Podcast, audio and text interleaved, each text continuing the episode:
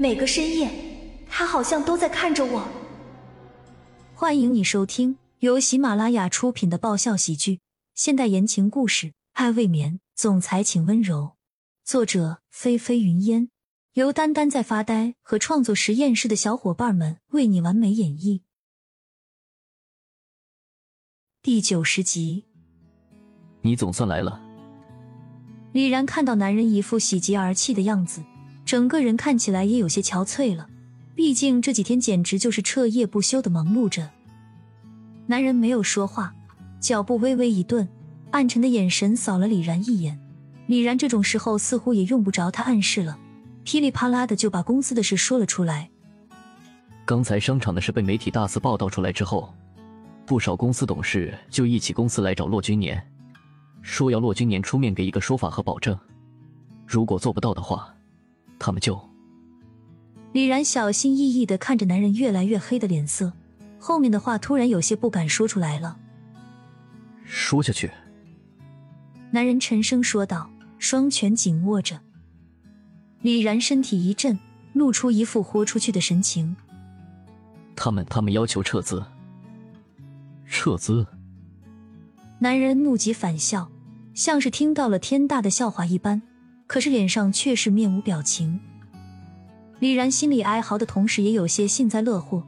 那些董事倚老卖老不说，摆明了现在来要求撤资就是落井下石。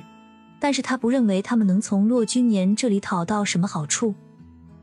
而此时的骆氏集团内部，也的确是像李然所猜测的那样。骆总，董事们已经在会议室了。骆君年的助理小心翼翼的向他汇报着，就怕一不小心惹怒了对方。好，去会议室，我倒要亲口听听他们是怎么说的。冰冷的音调宛如六月天下雪一般，让人从里到外的只觉得浑身发冷。助理不敢拖延，几乎立刻就找到了那些董事。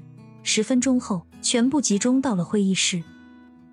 原先个个理直气壮的董事们。在走进会议室的刹那，看到了骆君年的刹那，一直端着的态度突然变得有些忐忑起来。